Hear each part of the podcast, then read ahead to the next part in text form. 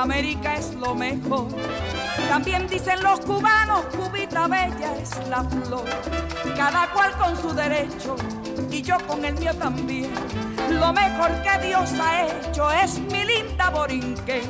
Lo mejor que Dios ha hecho es mi linda Borinquen. Los que dicen yes, my dear, esos no son de aquí. Los que dicen papería, esos no son de aquí. Los que dicen guajirito, esos no son de aquí. Los que dicen jibarito, eso sí, eso sí.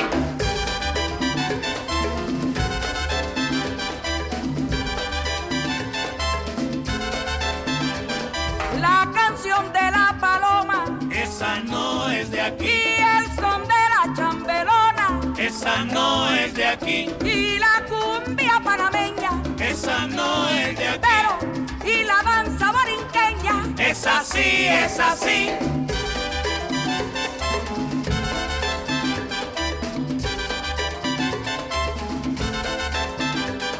Los que comen con ají, esos no son de aquí. Los que toman daiquiris, esos no son de aquí. Los que comen tamalito, esos no son de Pero, aquí. Los que comemos cuchiplito, eso sí, eso sí.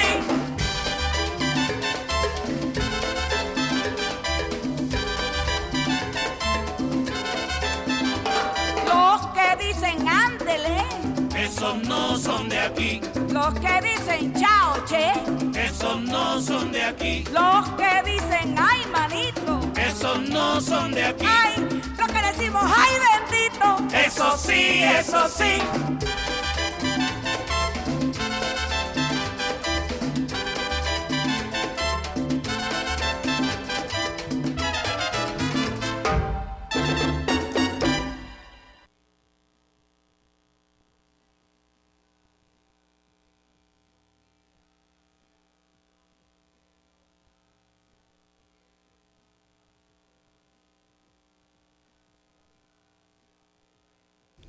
Buenos días, Puerto Rico. Bienvenidas y bienvenidos a otra edición de Dialogando con Beni.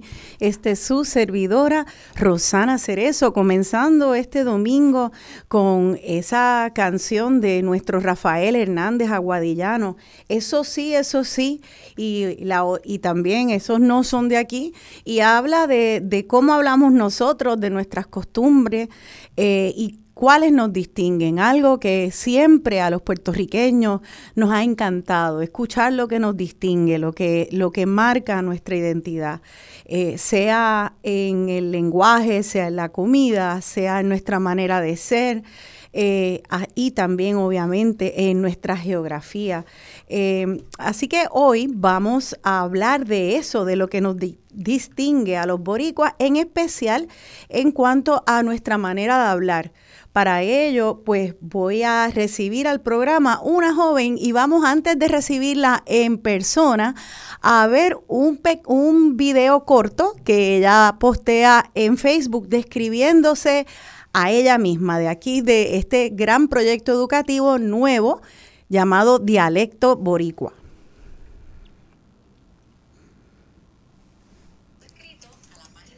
y al perfil de Facebook.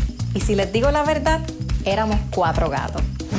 Pero la historia cambió cuando Dialecto Boricua llegó a Instagram, dejé el un lado y decidí presentar la información en formato de video. Afortunadamente, muchos puertorriqueños se identificaron con este proyecto y la página siguió creciendo. Se unieron artistas y figuras públicas, otros hispanohablantes interesados en nuestra manera de hablar y los medios de comunicación, tanto de Puerto Rico como de Estados Unidos, abrieron sus puertas para difundir el contenido de dialecto boricua. Y aunque espero que cada día seamos más, ya somos 100.000 personas. Y eso para mi gente por un tubo y siete llaves. Excelente, ahí escucharon en su propia voz a la invitada de esta mañana en Dialogando con Beni. Ella es Sheila Torres Negrón y me alegra verte en pantalla. Buenos días, Sheila, ¿cómo estás? Hola Rosana, yo estoy muy bien, bien contenta de estar aquí hoy y tener el tiempo de hablar de tantas cosas del dialecto boricua que nos interesa. De veras que sí. Gracias por despertarte tempranito allá en San Sebastián. Entiendo que estás y resides en el pueblo donde naciste, Sheila. Eso es así, San Sebastián de las Vegas del Pepino. qué fantástico y qué bueno, sabes que una siempre se alegra de escuchar de personas que puertorriqueños que se van de Puerto Rico y regresan. Pero también yo me alegro mucho escuchar de personas que viven en la isla, se educan en el área metro, como tú, que ahora vamos a hablar de eso, te educaste en la Yupi acá en Recinto de Río Piedra, y regresan a sus pueblos. Eh, porque apostar a, los pueblos de nuestra isla es apostar a un desarrollo sostenible, un desarrollo justo también parejo, eh, no con una capital enorme este, y todo el mundo viajando horas. Así que qué bueno que has apostado a San Sebastián. Y bueno, pues vamos a arrancar entonces con Dialecto Boricua, para aquellos que no te conozcan, Sheila, cuéntanos de este proyecto educativo tuyo, cuándo comenzó y por qué ahora tienes, tienes este fans por un tubo y siete llaves.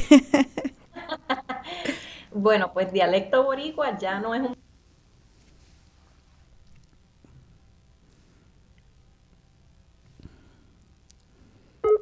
de la Universidad de Puerto Rico, recinto de Río Piedras. ¿Me escuchan bien?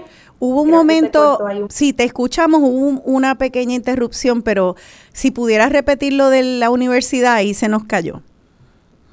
Sí, pues nació en uno de los salones de la Universidad de Puerto Rico, recinto de Río Piedras, en la Escuela de Comunicaciones para ese tiempo.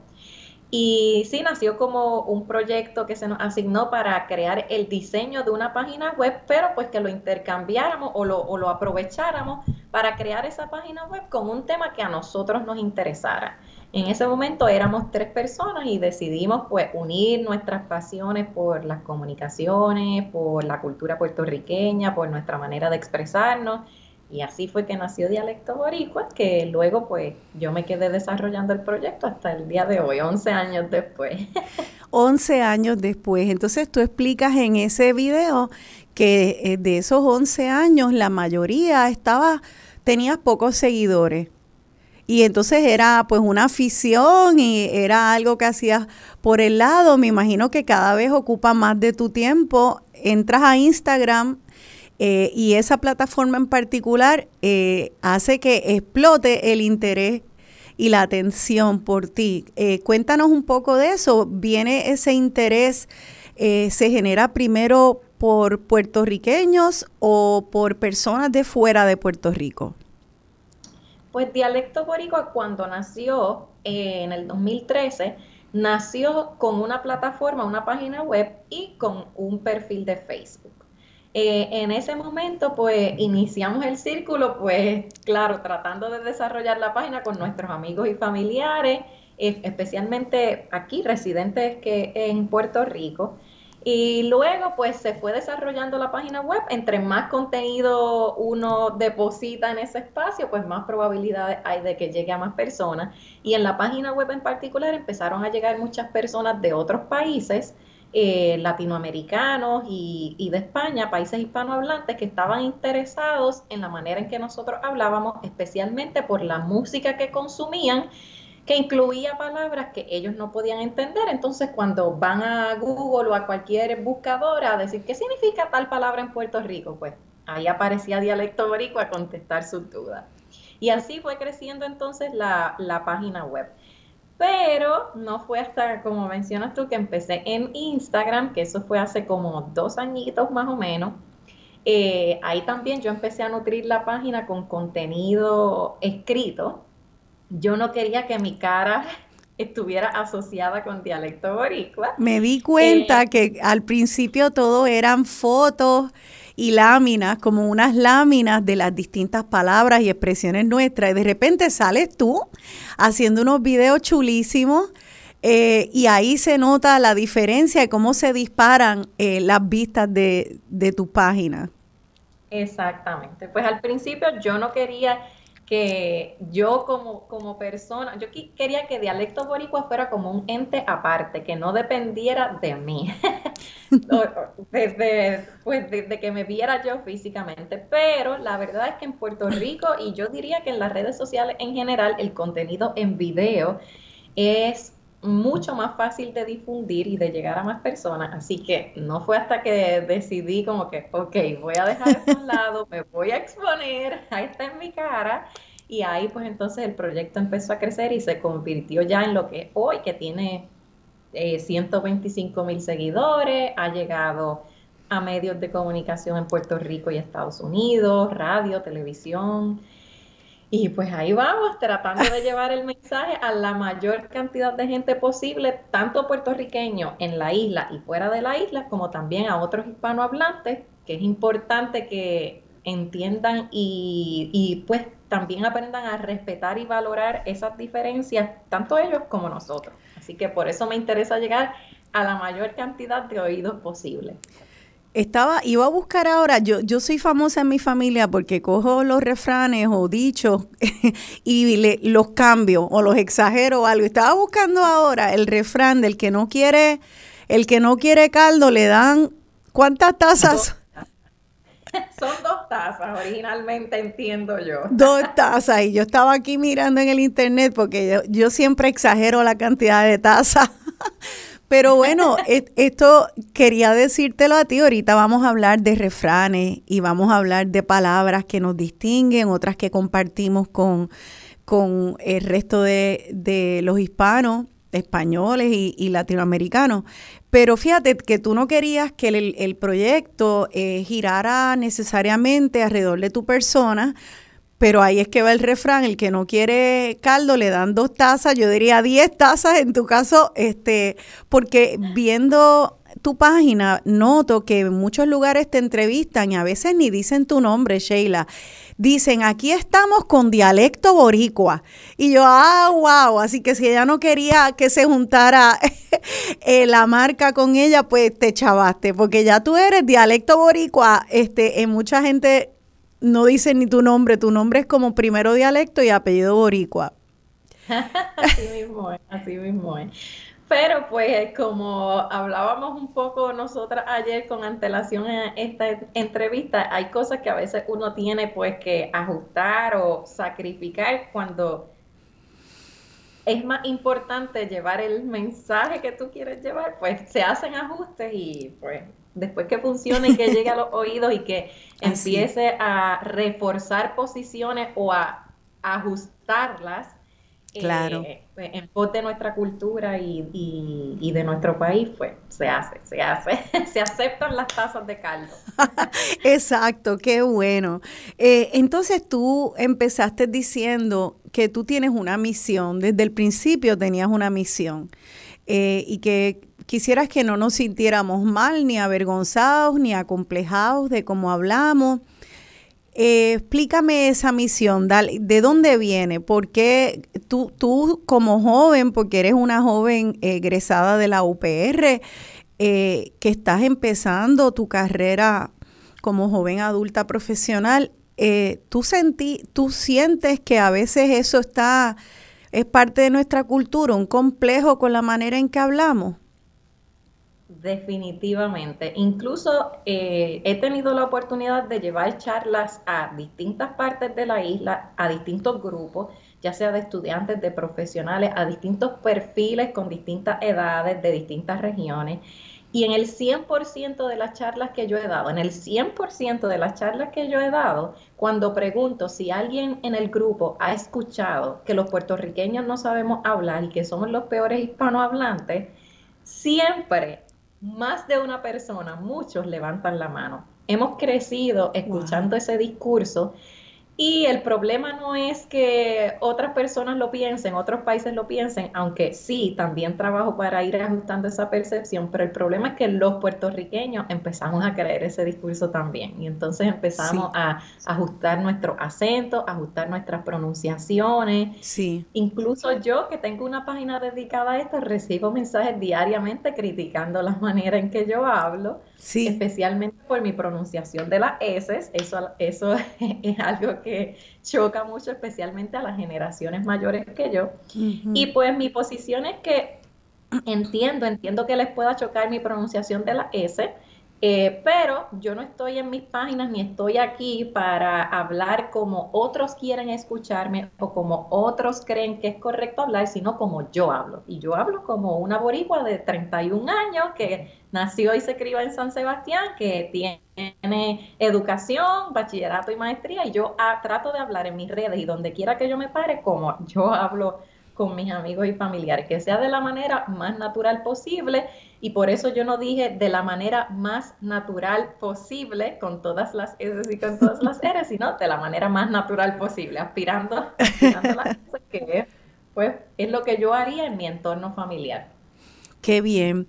Y creo que, no sé si tú estás de acuerdo que puede haber momentos donde yo lo, yo lo siento, a veces, a veces yo, uno pone por más puertorriqueña que hables en distintos contextos, una puede eh, hablar a veces de manera más correcta, de acuerdo a un contexto tal vez más formal, y no quiero decir con eso no aspirar las S, no quiero decir cambiar nuestro acento, pero sí quiero decir que puede haber distintas voces, distintas modalidades que son auténticas y naturales. Ciertamente si yo estoy en casa pegando manguera y gritándole a mi hija algo, pues yo no voy a estar hablando así en la radio, aunque a veces me sale también.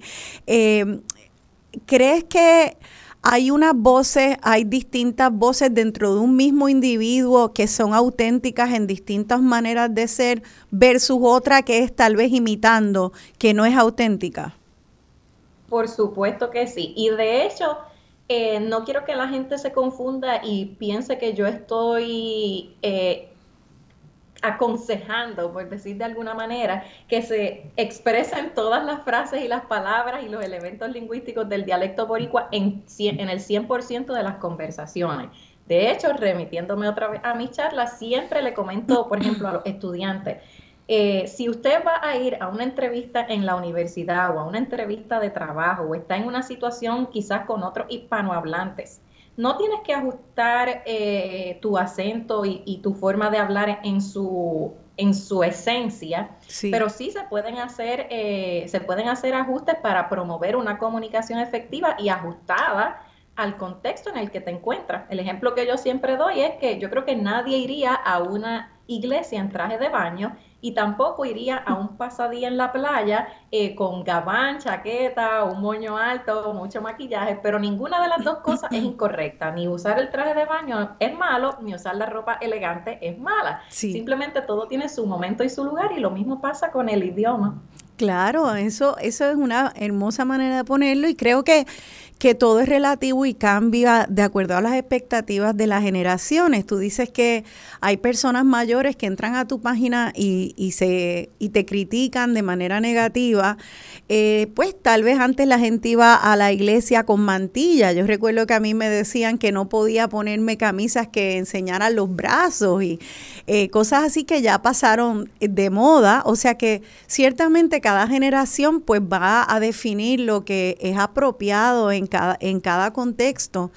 Hablemos entonces un poco de, ya hablamos de cómo nos criamos pensando que tal vez no hablamos de manera correcta o que somos los que de, los latinos los que peor hablamos. ¿Hay algún tipo de eh, eh, bullying a nivel internacional eh, con los caribeños y con los puertorriqueños y puertorriqueñas en particular, cuando tú entras a ese campo a estudiar, ¿has visto ese bullying? Lamentablemente sí. Debo empezar diciendo que quizás eso es algo, o mi esperanza es que eso es algo que ha ido cambiando y que pues ese, ese chip va cambiando tanto en nosotros como en otros hispanohablantes para, en vez de criticar la diferencia, aceptarla y valorarla como algo que nos hace únicos, únicos a cada país, no solamente a Puerto Rico. Pero sí, y yo creo que el lema o el slogan que mejor puede definir ese bullying es, ah, sí, tú eres de, de Puerto Rico, los que dicen Puerto Rico. Increíble. Ahí se resume todo. Ahí se resume eh, los estereotipos que, que, se, que, se, han difundido en otros países hispanohablantes, eh, la no comprensión de nuestra historia y nuestra realidad lingüística. Eso manifiesta muchas cosas y de hecho nos manifiesta a nosotros mismos que no debemos sentirnos avergonzados de cómo hablamos, porque incluso la percepción que tienen afuera no es la real. Claro. O sea, está basada en, mitos que no son reales y que no deben afectar la manera en que nos percibimos a nosotros mismos.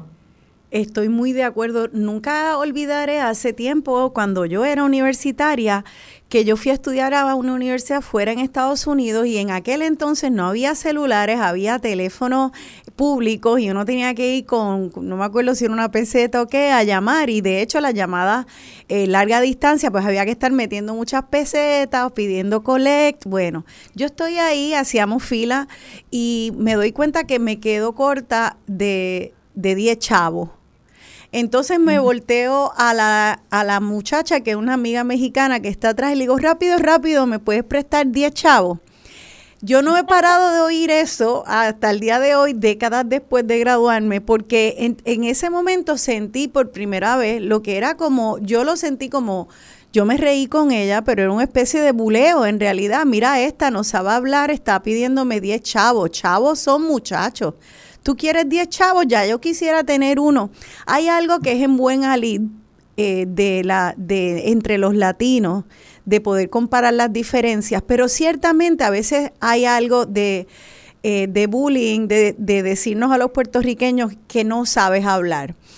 Eh, tú dices, sin embargo, que en tu página empezaron ya desde hace 10 años personas de otros países a demostrar interés y querían saber cómo hablábamos, qué significaban palabras de canciones que escuchaban. ¿Nos puedes decir qué tipo de canciones eran y qué es lo que ha picado del interés de la gente de fuera para tratar de acercarse con curiosidad y tal vez hasta admiración a nuestro lenguaje? Eh, sí, pero creo que uno que otro radio oyente se le puede destruir el corazón en mil pedazos. Yo sé que sí, y por eso, por eso le puse, eh, lo estoy haciendo con el pulso de que ya mismo nos vamos a la pausa para que tengan tiempo de digerirlo. ¿Cuál es, cuál es ese género que me imagino que ya se sospecha mucha gente que ha picado el interés internacional en nuestro idioma y nuestro dialecto boricua? Sí, ya desde que nació Dialecto Boricua, ya hace una década, veo eh, que muchos hispanohablantes, o sea, de otros países, se interesan en nuestra manera de hablar a través del reggaetón. es, el, género puertorriqueño que definitivamente ha despuntado y es el, el, principal, ya no solamente en Puerto Rico, sino que yo diría alrededor del mundo está ahí en los top géneros musicales, incluso para gente que ni habla español. Así que definitivamente mucha gente llega a mi página preguntando qué quiere decir fulanito o menganito en su canción cuando utiliza tal palabra. Eh, eh, es interesante porque eh, yo creo, por lo que yo he visto en tu página, que tú entonces contestas esas palabras, pero tú lo usas como para abrir, como una cuña donde, mira, te pidieron que abrieras la puerta un chin y entonces Sheila Torres hace ¡guau! y abre bien grande dos puertas de par en par eh, para que aquellas personas que tal vez tenían interés en cinco palabras, de repente descubran un universo de un dialecto boricua que incluso eh, tú nos remontas, y es lo que creo que es el gran valor de tu aportación, remontas a muchas personas de tu generación y muchos más jóvenes a un hablar, eh, a un dialecto boricua incluso más antiguo. Tú aprovechas como el anzuelo del interés por las palabras de reggaetón, el orgullo de que somos famosos a través del mundo para decirle, esto es mucho más que solo eso. Y ese anzuelo lo lleva a servir un banquete, francamente, un banquete de cultura boricua, solo para los boricuas no, sino para todo el mundo, y está siendo una embajadora eh, de nuestro lenguaje, de nuestras costumbres, de nuestras raíces latinoamericanas e hispanas. en el mundo a través de las plataformas. Así que con eso nos vamos a la pausa, Sheila, para hablar precisamente de ese banquete que tú le estás sirviendo a Puerto Rico y al mundo y darles un gustito aquí en Dialogando con Benny, ¿te parece? Vale, perfecto. Dale, pues vamos a la pausa y volvemos ya mismo con Sheila Torres de Dialecto Boricua. Los que dicen yes, my dear, esos no son de aquí. Los que dicen papería, esos no son de aquí. Los que dicen guajirito, esos no son de aquí. Los que dicen jibarito, eso sí, eso sí.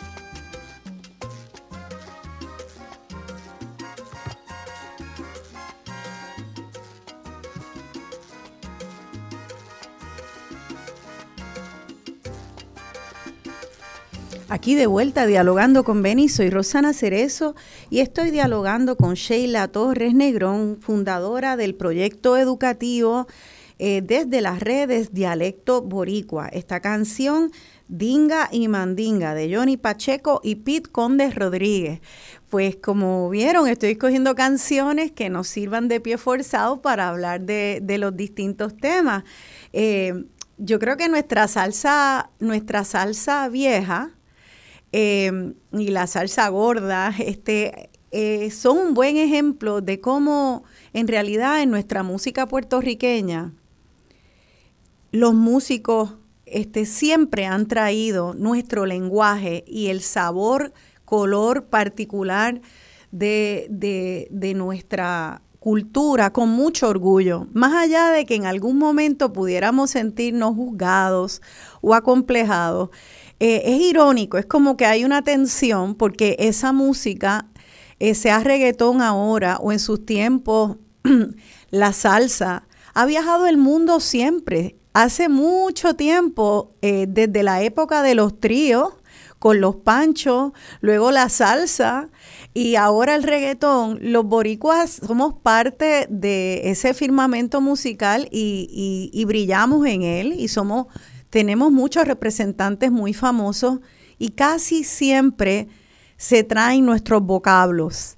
Eh, me pregunto si esa media vergüencita que alguna gente tiene con el reggaetón, lo tendrían en su momento con la salsa y la manera en que la salsa hablaba, este, los cuentos que hacía de, de nuestra vida cotidiana y nuestras palabras.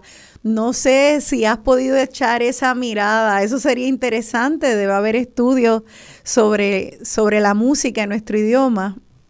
Eso es un tema bien interesante porque yo no, no, no, quiero hablar como si fuera una experta en, en, historia musical, sí. pero me parece que tanto la salsa como el reggaetón, eh, digo, obviamente ahora el reggaetón está en todo su apogeo, así que habrá que evaluarlo en 50 o 100 años a ver cómo se verá. Sí. Pero creo que son géneros que no necesariamente nacieron con el apoyo de todas las clases en Puerto Rico, sino que se veían como algo que se, que, se asociaba a lo vulgar, a que era muy con, con, con, un lenguaje muy callejero. Y ahora, ya que la salsa quizá ha mermado un poco y que se ve desde otro punto de vista y desde otras generaciones, creo que se puede apreciar más esa aportación. Sin embargo, en este género que está más reciente, que el reggaetón, pues está todavía como que esa renuencia, esa como que no, no, no, no, no, así que hay que ver cómo se va a ver el reggaetón en 50 o 100 años, porque es muy posible que cambie esa perspectiva y lo veamos más parecido a como vemos la salsa hoy día. Sí, yo estoy de acuerdo, estoy de acuerdo, y yo creo que, que según pasa el tiempo también, se puede separar el grano de la paja y, puede haber cosas, yo como una mujer que creo en los derechos de las mujeres y soy feminista, he bailado a muchísimas salsas que me encantan, veo que tienen un lenguaje, una música fabulosa y sin embargo tienen un contenido sumamente machista, entonces pues yo descarto el grano de la paja, digo, bueno, las palabras están del cará, pero todo esto otro está muy bueno y uno pues sabe que eso es la cultura, uno camina por la calle sabiendo que eso es así. No sé si estás de acuerdo, Sheila, no sé si será una experiencia similar para ti como joven con el reggaetón, no sé. Sí, es que es bien difícil hablar de estos temas sin que muchas personas generalicen y, creen entonces un perfil de cómo es Sheila Torres la que está diciendo que el reggaetón aporta al dialecto boricua. Y tienes toda la razón. Sí, yo, yo tengo 31 años, eh, dedico muchas horas de mi vida a estudiar el dialecto boricua. Pero eso no significa que yo disfruto y estoy de acuerdo con toda la música y letra del reggaetón, o especialmente con la letra del reggaetón. Hay cosas que en su, mucho de ese reggaetón así más, más reciente, que es como que bien intenso, yo no lo consumo y no lo disfruto. O sea, no, es que yo estoy tampoco abogando porque todos los puertorriqueños tengan su radio prendido con reggaetón a todo gendel, como diríamos en dialecto boricua. No es eso, para nada. O sea, hay que ser un poquito más objetivo en esto. Lo que sí estoy diciendo es que definitivamente este género ha creado un interés eh, especialmente fuera de Puerto Rico, porque ya nosotros estamos familiarizados con esos términos, pero fuera de Puerto Rico, en la manera en que nosotros hablamos, y que eso nos guste o no, crea una oportunidad, como tú mencionaste ahorita, de entonces hablar un poco más allá y presentar muchos trasfondos históricos y culturales que promueven el que se nos vea de una manera distinta y no desde el estereotipo y el mito de que no sabemos hablar. Así que sí, el reggaetón está aportando algo al dialecto boricua y a la percepción que otros tienen de nosotros porque es una puerta a algo mucho más importante. Claro. Así que por eso es que yo lo veo como, como, como una herramienta valiosa en estos momentos en beneficio del dialecto boricua y de, y de la manera en que nosotros nos comunicamos. Me parece muy bien y, qué bueno, hay que tener discernimiento y pues obviamente respetar la diversidad de opiniones, pero eh, creo que es fantástico y al César lo que es del César, si el reggaetón está... Eh, abriendo un sitial no solo para la música eh, puertorriqueña, sino para el lenguaje puertorriqueño, pues hay que darle esa importancia. Así que yo, de hecho, cuando primero te conocí, irónicamente, no fue a través de ninguna eh, plataforma eh, o, canal o artista o entrevistador local, sino a través de un español.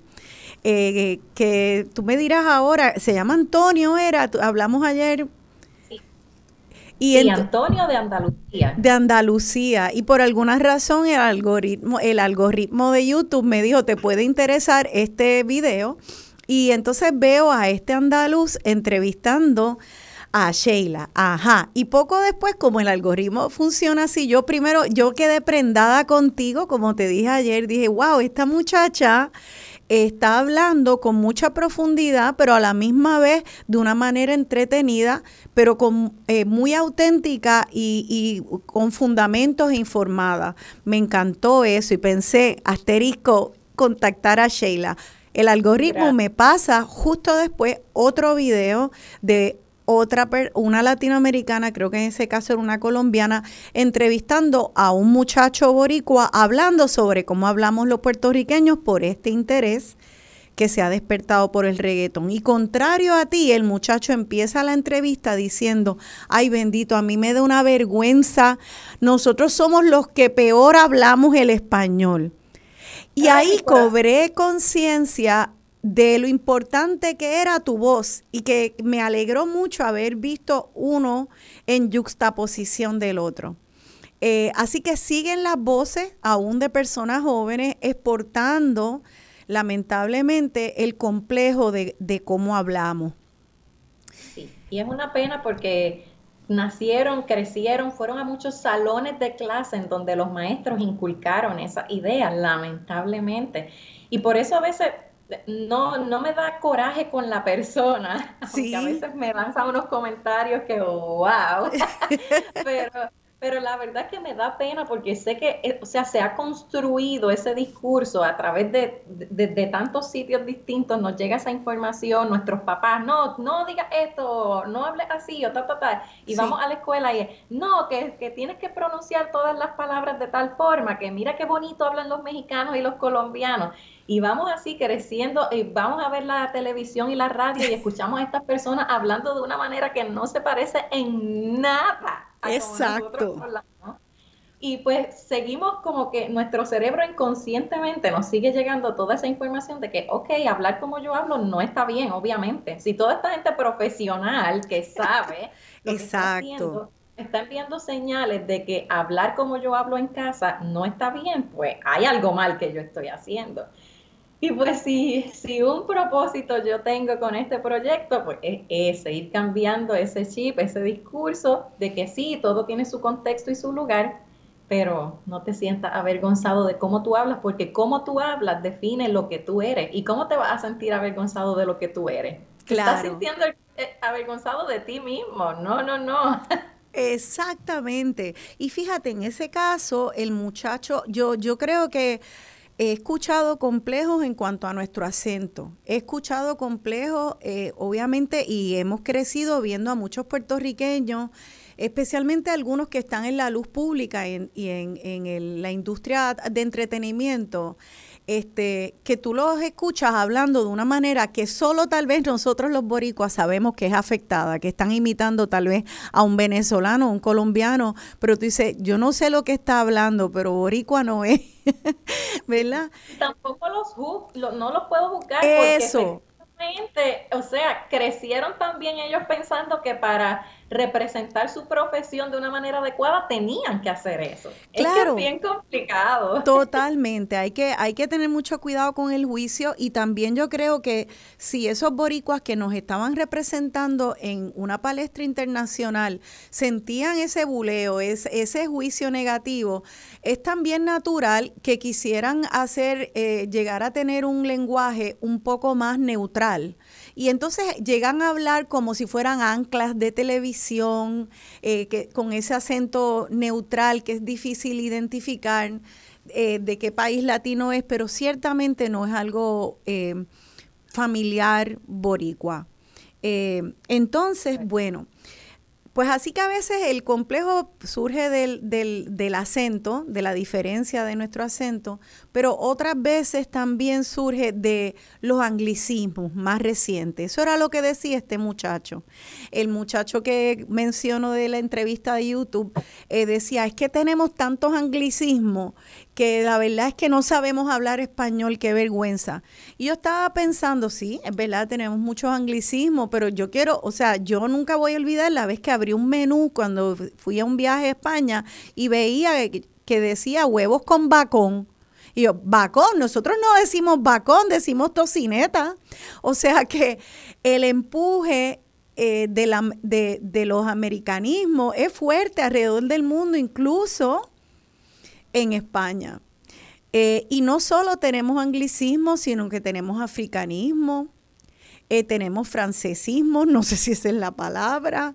Eh, hablemos un poco de, de, las influencias entonces, ¿te parece? Para verlas tal vez con un poco más de benevolencia y de imparcialidad. Mi corazón está tan contento.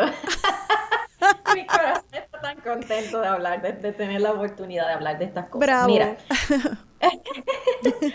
e, eso es lo, el punto que tú has traído, es el punto que yo también siempre llevo en mis charlas. Muchas personas, y a veces caemos en la trampa de que entre más mayores y educados somos, sí. nos sentimos con más potestad de criticar al otro que no está en nuestra posición. Sí. Y pues sí, son cosas normales, entiendo yo, parte del proceso humano, pero eh, la verdad es que si nos no exponemos a otras culturas, nos vamos a dar cuenta de que sí, los puertorriqueños usamos mucho anglicismo y sí, nuestra situación política incide en la cantidad de anglicismos que nosotros utilizamos, pero nuestra situación política eh, no, es la, no es la única razón por la que usamos anglicismo, porque hay decenas de otros países independientes que también utilizan anglicismo. Cuando digo anglicismo me refiero a palabras que vienen del inglés y que no son colonia, propiedad, territorio, como ustedes lo quieran llamar, de Estados Unidos. Así que no necesariamente nuestro uso de anglicismo es solo por esa razón, porque como bien tú dices, en España el país de donde a donde nosotros nos llega el español, pues también utilizan un montón de anglicismos porque el inglés pues ya se ha convertido en el idioma de los negocios, del turismo, de la tecnología y pues con esto del internet también se exporta la música en, inglés, etcétera, etcétera, etcétera. Así que no solamente nosotros usamos anglicismos, que estamos dañando el español. Entiendo el, entiendo el punto, entiendo que sí, que, que hay personas que se sienten indignadas porque existen términos en el español y sin embargo optamos por otros que no son en nuestro idioma, eh, cuando ya tenemos un término. Pero es que si algo me ha enseñado a mí a exponerme a tanta gente en internet, es que a la gente se le hace demasiado fácil juzgar al que es distinto a él. O sea, si esta persona usa la palabra jurutungo, vamos a, vamos a crear que Juan de 65 años, por ejemplo, que vive en San Juan, eh, usa diariamente la palabra jurutungo y, eh, la palabra, eh, la frase dame un break o algo por el estilo, y se siente perfectamente cómodo con usar esa frase.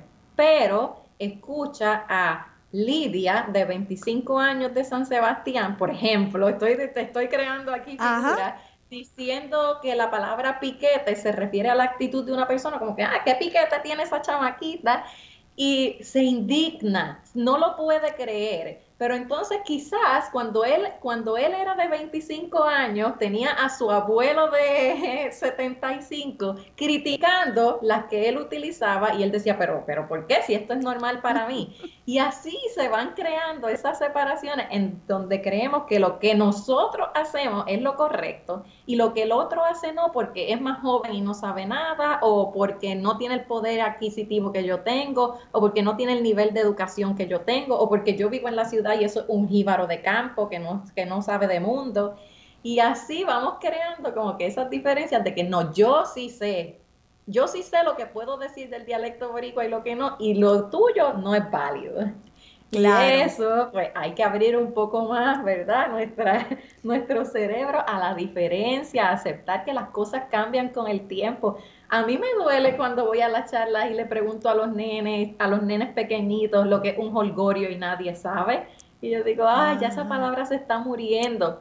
Pero es natural, no puedo enojarme, es parte natural de los procesos. Si no estuviéramos hablando latín, como dicen muchas personas. Claro. Así que yo solo los invito a que sean un poco más abiertos a aceptar esas diferencias que nacen de, de nuestra educación, de nuestra situación económica, del lugar donde crecimos, que seamos un poco más abiertos a entender que el que alguien sea diferente no significa que sea mejor o peor y eso lo podemos también extrapolar a nivel de país para que otros países no piensen que porque nosotros hablamos diferente somos mejor o peor. simplemente somos diferentes y pueden existir maneras distintas de manifestar una misma cosa. ¿Y cuál es el antídoto? Con las palabras y a nivel de puertorriqueñidad, o sea, no, no existe un modelo de cómo tiene que hablar un puertorriqueño, sino que hay muchas maneras que van a depender de su edad, de su región, etcétera. ¿Cuál tú crees? No sé si de todo lo que hablemos, creo que eso es lo más importante que quiero que, todos lleven en su, en su cabeza hoy, sean un poco más abiertos a las diferencias. Así es, y, y te preguntaba entonces, ¿cuál es el antídoto? a esos prejuicios que podemos tener en contra de, otras personas, de otros boricuas, sea por eh, niveles de educación, de clase social, eh, geográfica. Eh, ¿Cuál es el antídoto a esos prejuicios? ¿Será... Tal vez. ¿Ah? Tal vez sería exponerse, exponerse a eso que nosotros no consideramos correcto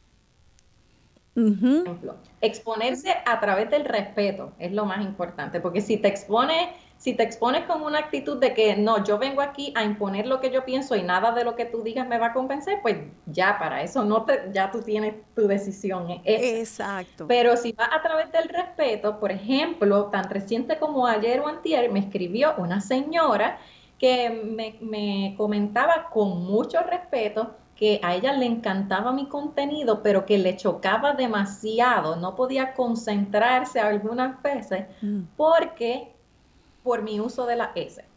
Y que ella notaba que para los puertorriqueños sí es común la aspiración de las S, pero que en mi generación y para los más jóvenes se hace otro uso de la S donde a, veces se, se, omiten por completo. No se aspiran, que es cuando se sustituyen por otro sonido. Sí, yo lo he notado. Sino que se omiten. Sí, entonces, pues yo le comenté, ella me, pedía que, si yo podía considerarlo, cambiarlo en mis videos para tener una comunicación más efectiva. Eh, y la verdad que como ella me hizo el acercamiento con, con, tanto respeto y desde el punto, o sea, desde la intención de entender mi punto de vista, pues yo me tomé el tiempo de contestarle. ¿no? Cuando vienen de ataque, pues yo lo ignoro, pero muy cuando bien, vienen muy bien, desde este punto de vista, pues me tomo el tiempo y, le, y yo le expliqué lo que hablamos ahorita. Yo le dije, mira, yo, yo no estoy en esta página para cumplir con un modelo de cómo habla un puertorriqueño, sino que yo estoy en esta página hablando como yo hablo y haciendo la investigación de esas palabras que ustedes me traen, pero yo la comunico de la manera en que yo me expreso. Y sí, yo sé que te puede resultar chocante porque somos de generaciones distintas, y pues yo no me puedo ajustar a tu generación como ellos no se ajustarían a la mía. Así que yo estoy manifestando mi realidad y sé que para algunas personas puede ser chocante, pero eh, mi propósito es presentar a una puertorriqueña auténtica, en mi caso, que nació en San Sebastián, creció en San Sebastián, tiene 31 años, tiene estudios en comunicaciones, tiene una maestría, tiene, es profesional, ta, ta, ta, y esa es mi realidad. Yo no puedo representar a todos los puertorriqueños porque todos tenemos una manera distinta de acuerdo a nuestras realidades. Yo hablo como hablo yo. Y, y es aquí entonces yo creo que la médula de tu proyecto educativo, ese antídoto es un llamado a exponerse con respeto, es un llamado a acercarse con curiosidad y sin juicio, es un llamado a educarse. Una vez las personas se educan, punto, esa palabrita, eh, entonces si la educación funciona bien, debería de, hacer, servir para acercar a las personas, para hacer sal y agua a los juicios, porque todo viene de algún lugar y si tú lo miras de una manera científica, ay, mira qué curiosidad tengo, qué interesante que el Lari se diga la I, ay, qué interesante que haya gente de ciertas clases sociales que digan avíanos. Eh, qué interesante que haya la palabra holgorio, o sea, ¿de dónde viene? Cuando nos acercamos con una curiosidad, se nos abre un mundo y ese es el mundo que muchos lingüistas, muchos educadores a través de, Puerto Rico, eh, de la historia educativa de Puerto Rico han, han explorado. Yo tengo una, una tía en Gracia eso que hizo su maestría y su doctorado en la UPI estudiando el lenguaje de Aguadilla. Y entonces, pues, y del oeste, el Válgame, eh, todo eh, distintas eh, regionalismos del, del área oeste tú vienes sobre los hombros de muchas personas que han estudiado eh, en nuestro idioma y ahora lo estás trayendo desde tu generación usando las plataformas inyectándole entretenimiento, este, y, pero estás haciéndolo de la misma manera este, fundamentada, como dije, y seria, a la vez que entretenida y cómica, pero en términos de, la, el contenido. Creo que también es un llamado eh, y un despertar a la resistencia de la identidad boricua, una resistencia a habernos asimilado a pesar del empuje tan fuerte. Eh, una manera de todavía tener africanismo, bailar bomba y plena.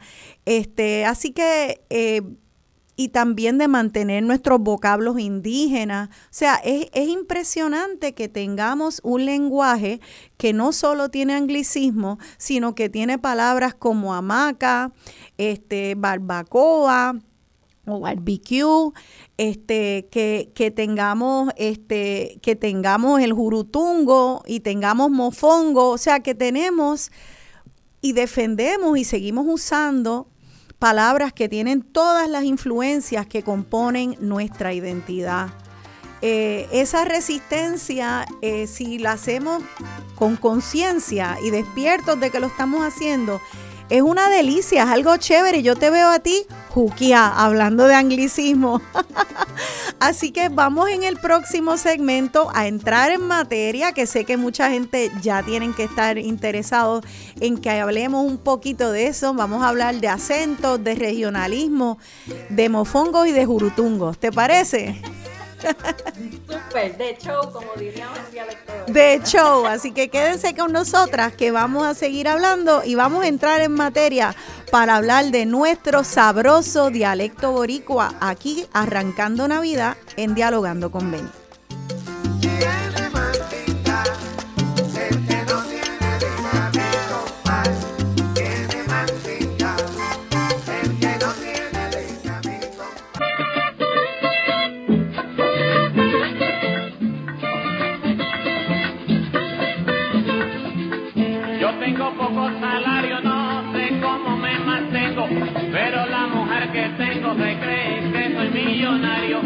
Me pidió un mobiliario, una maca y un diván. Cuando vamos por San Juan, ella misma se despacha y yo le digo a muchacha, y los llevo donde están. Y yo le digo a muchacha, y los llevo donde están. Quiere un nuevo tocador y quiere un reloj pulsera que le cambie la nevera y el juego de comedor. Quiero otro televisor para ver a quieren un carro alemán últimos modelos. Y yo le digo a mi cielo, ¿y los chavos dónde están? Y yo le digo a mi cielo, ¿y los chavos dónde van? ¿Cómo piensa, joven?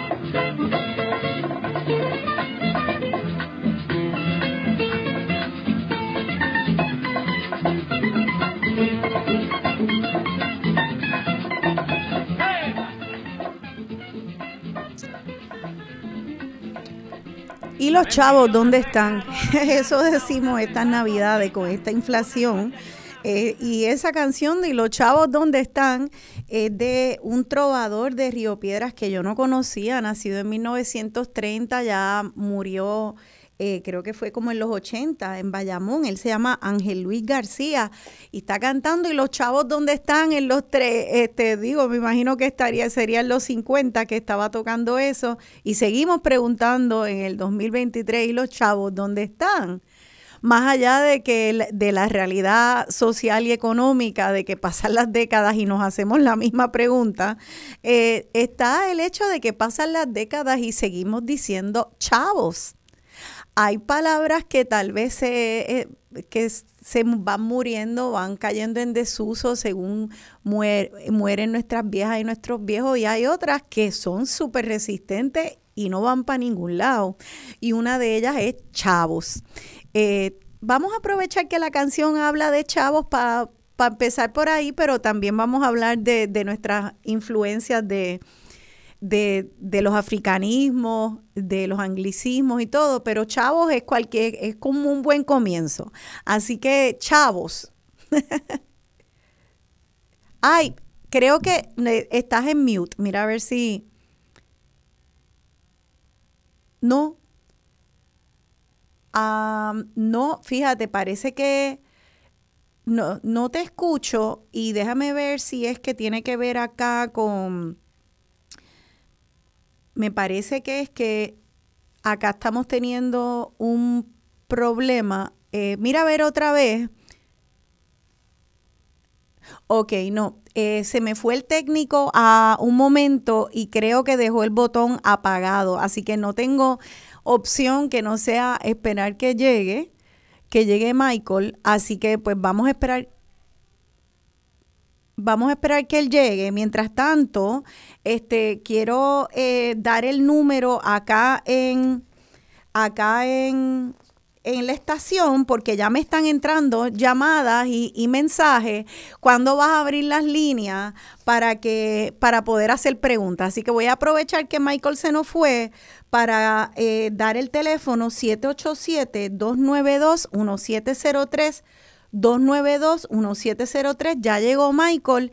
Anoten ese telefonito y ahora creo que vamos a poder escuchar a Sheila. Vamos otra vez al otro turno al bate, Sheila. A ver si nos escuchamos. Mira, a ver, habla ahora. ¿Me este, escuchas ahora? Ahora te escuchamos. Ya llegó Michael. Perfecto. Bueno, pues, pues entonces estamos hablando de, de los chavos, que empezamos con los chavos donde están. Sí, y te comentaba que me alegra que, discutamos esa palabra porque como hablábamos antes, muchas personas eh, crecemos escuchando que los puertorriqueños no sabemos hablar y que nos pasamos inventando disparates. Y Chavo puede ser un buen ejemplo para comenzar a demostrarles que todo tiene una historia y una razón de ser en nuestra manera de comunicarnos. Y es que en otros países no utilizan la palabra chavos para referirse al dinero, pero nosotros lo hacemos por algo que sucedió en el siglo XVII. Y es que para ese entonces el rey de España mandó a crear una moneda que se llamaba el ochavo, el ochavo, y tenía ese nombre porque estaba hecho de cobre y pesaba un octavo de onza.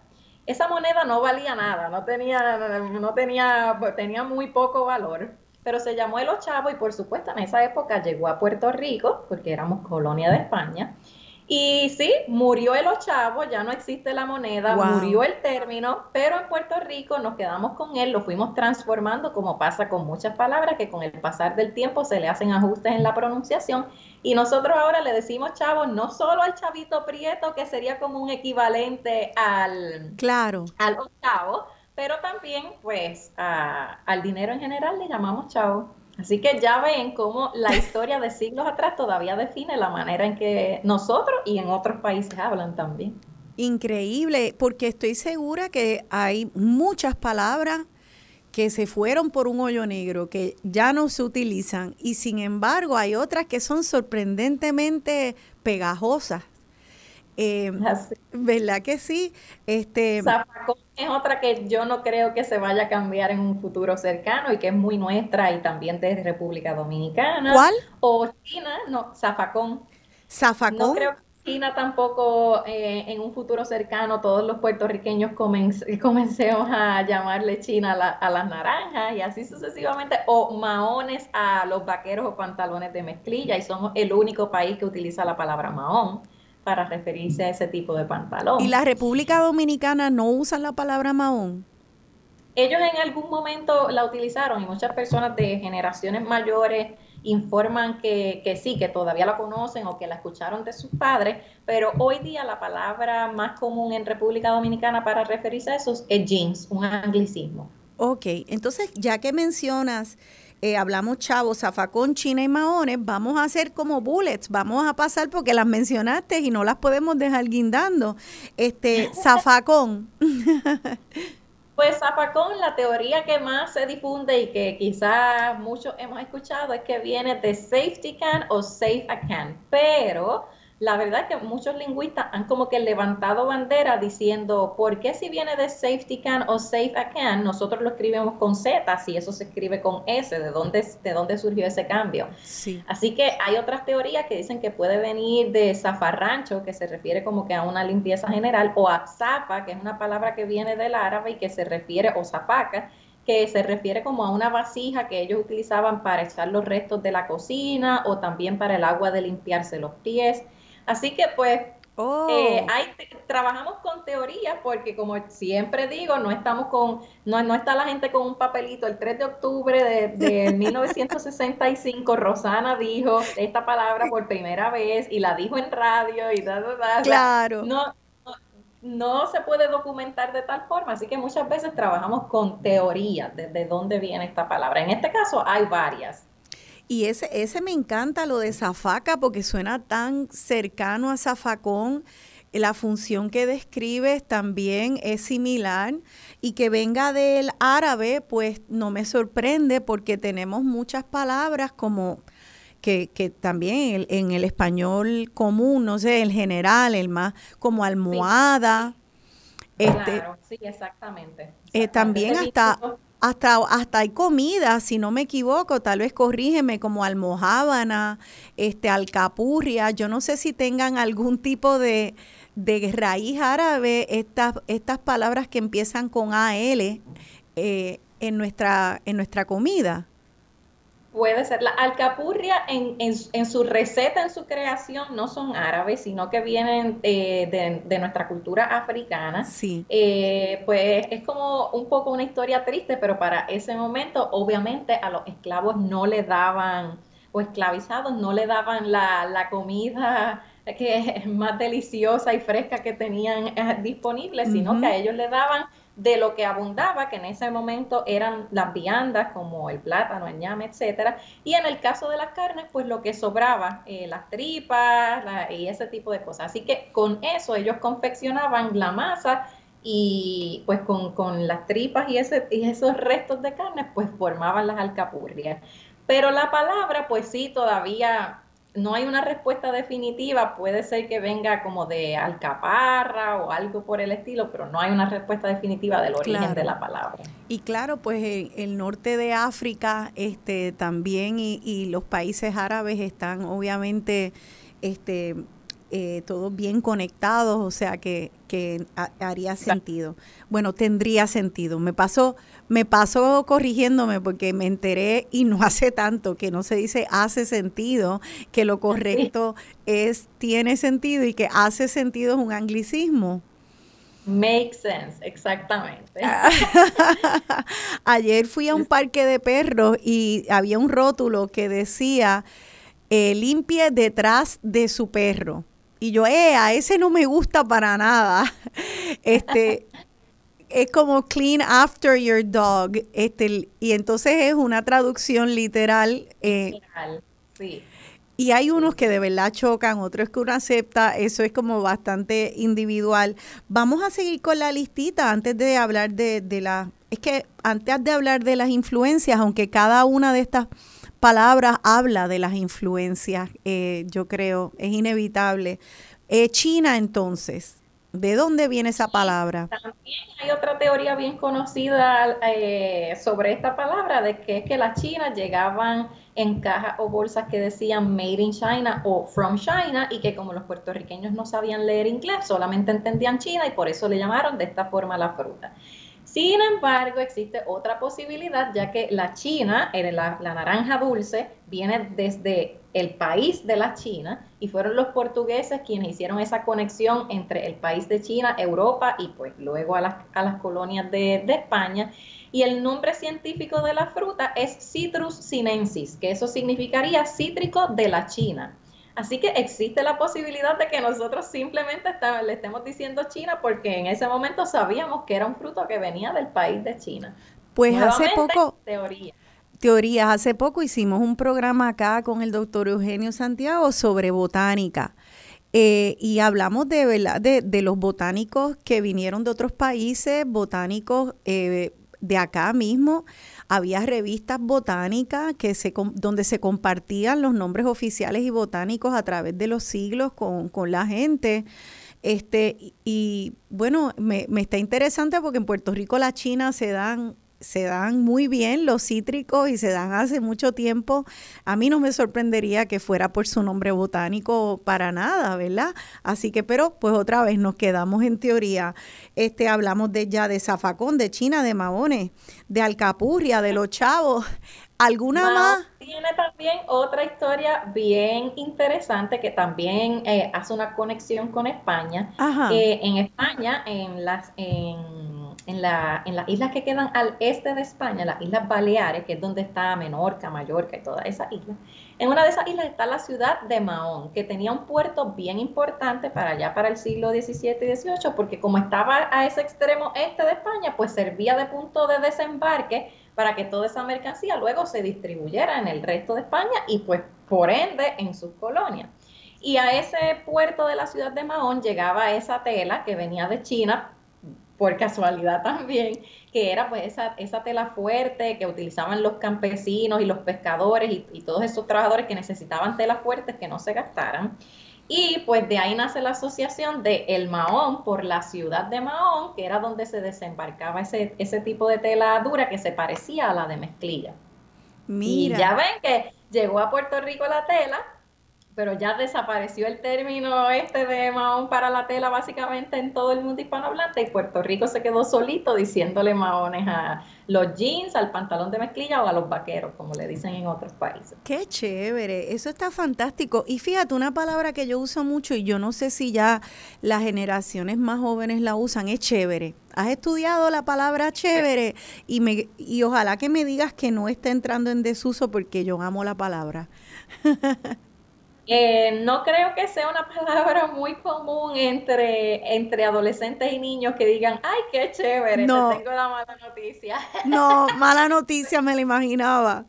Pero sí sé que no es única de Puerto Rico la, la palabra chévere, sí sé que en otros países latinoamericanos la, la mencionan, pero te digo la verdad, no conozco su origen, así que la voy a anotar como, como tarea. Ay, qué bueno, me alegro para ver si, si no todas las palabras uno puede identificar, o sea, no, no, no todas las fuentes registran los orígenes de todas las palabras, hay cosas que van a quedar como misterios que no se contestarán. Claro, claro. este, así que qué bueno, salió, salió está una, una notita ahí para, eh, para una asignación para Sheila, que también en tu página tú siempre invitas a la gente que te digan qué piensan y si tienen alguna pregunta.